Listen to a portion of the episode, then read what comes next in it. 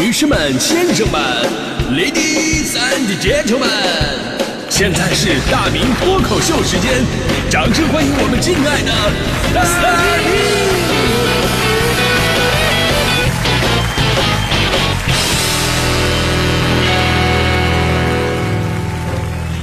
好，欢迎各位来到今天的大明脱口秀，我是大明啊。大家伙都知道我是一个才华横溢的人，我兴趣爱好非常的广泛，呃，都是基于我小的时候的一些勤奋与努力。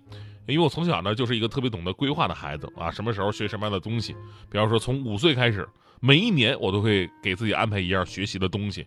你看，我五岁练书法，六岁呢练舞蹈，我七岁呢练太极，八岁学习咏春，九岁学习胸口碎大石。十岁学习高位截瘫康复指南。总之，生活当中啊，就是这些方向并没有成为我的专业，对吧？但是起码能对我的职业带来一些帮助。比如说，现在领导说的那些再扎心的话，也刺不进我的胸膛。开个玩笑，但是有一点啊，真的是实事求是的讲，就是从小到大，你看学过那么多的东西，喜欢那么多的东西，但是唯一的，我真的学不会画画。咱们今天聊这个关于画画的话题呢，会画画到底是一种怎样的体验感觉？这是一段很长时间以来让我特别羡慕的事儿。然后我就总结，为什么我不会画画呢？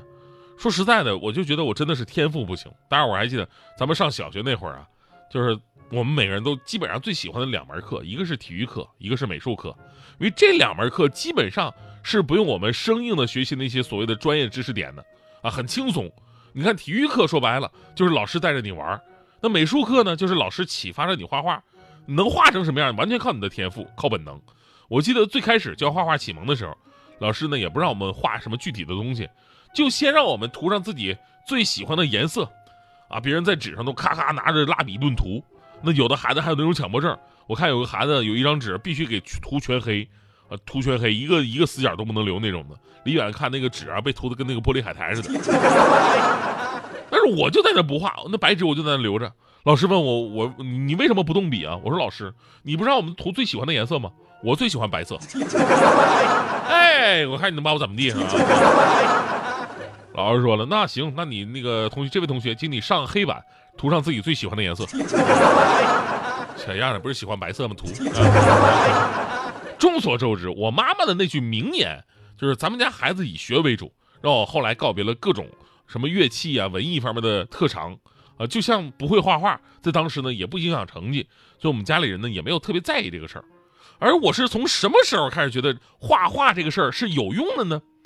但是上高中的时候，班里有些会画画的，画什么黑板报啊，私底下给女生画卡通形象啊，确实很招人喜欢啊。但这些在我看来都不算什么。我第一次觉得画画这事儿是有用的，是在我呃第一次高考失利，然后呢复读的那一天，第一天我就觉得。呃，我之前不是跟大家伙说了吗？这我为为了考上这个吉林大学啊，跟初恋待在一起啊，所以我高考就复读了一年。但我深深的知道，就我那水平吧，呃，不会的题你让我再做一遍，我还是不会。所以怎么办？我怎么才能上吉林大学？我当时剑走偏锋，我得找个分最低的专业，我先进去再说。当时呢，其实就有两个选项比较现实，一个是美术专业，一个就是播音主持，其他什么体育啊，体育也加分，但是不可能啊，没那身体天赋啊，还有声乐。声乐我毫无训练痕迹，那个舞蹈舞蹈两条腿劈叉，我超不过六十度那种。只有画画，画画那个年代呀，不需要你太好的底子，就很多孩子跟我一样，就是猛攻一年就参加考试去了，哎，很多都顺利成功了。啊，播音主持也是一样，就要求呢，就像你一张白纸一样是最好的。所以当时我就纠结，画画跟播音主持，我选哪个呢？当时我还跟我那个初恋商量啊，你看我我选哪个？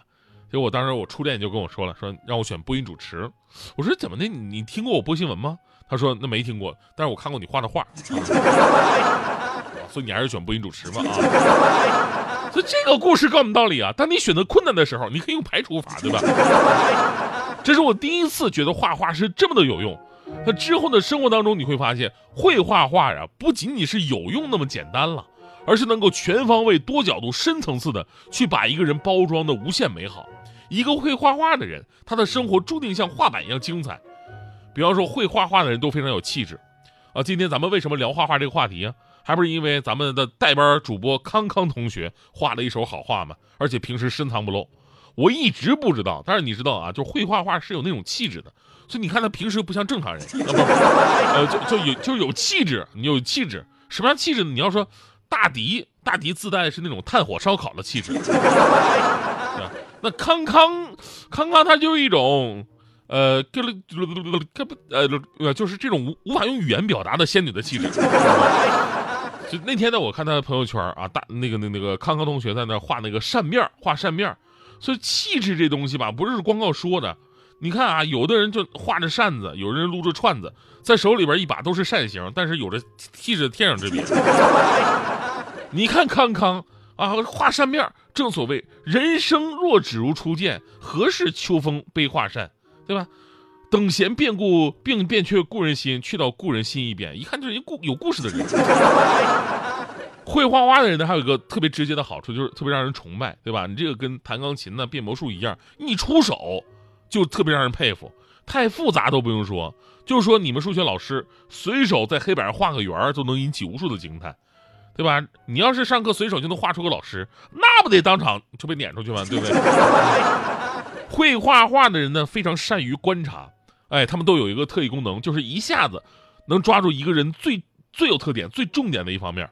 这样的人呢，平时做事情也懂得抓重点，呃，解决主要矛盾。就像当年我跟大迪去逛街啊，当时街上有一个大哥给人画素描，十块钱一张也不贵，对吧？其实你要说画的有多像嘛，那不真不一定。但是你一眼就能看出他画的是谁，所以大迪当时就特别的好奇啊，说怎么才能做到呢？大哥说了，只要你学会抓握住人物的主要特征就行了，然后放大来画啊。哦，大迪问大哥，哎，大哥你觉得我的主要特征是啥呢？大哥当时看了大迪一眼啊，主要特征穷啊啊，大哥毕竟慧眼识英雄啊。而且呢，会画画有一个特点特别好，就是它能提升你的整体素质。比方说，你会音乐，影响的肯定都是音乐的方向；但是会画画影响的范围更广，不仅对应的专业更多，而且它直接提升的是一个人的审美。而审美本身直接代表着一个人的品味啊、层次啊。你比方你穿衣服也好，你装修房子、买家具，你买那些小物件、小玩意儿，对吧？甚至你顺手拿了一个没有用的东西，你创作一下就能变成一个小艺术品。你把人家衣服涂鸦了，人家不会生气。哎，太漂亮了，收藏起来不舍得洗。我上学呢，规规矩矩的，在人家毕业纪念册上我写写字儿，我写毕业祝福。结果人家看完以后还哭得要死，说我把人家本废了。这就是不一样的地方。所以你说说会画画得多厉害？最后我再说这么一个人，就是我的前前前女搭档，很多朋友都特别了解的黄欢。啊，这期节目涉及的人物比较多啊。欢欢呢？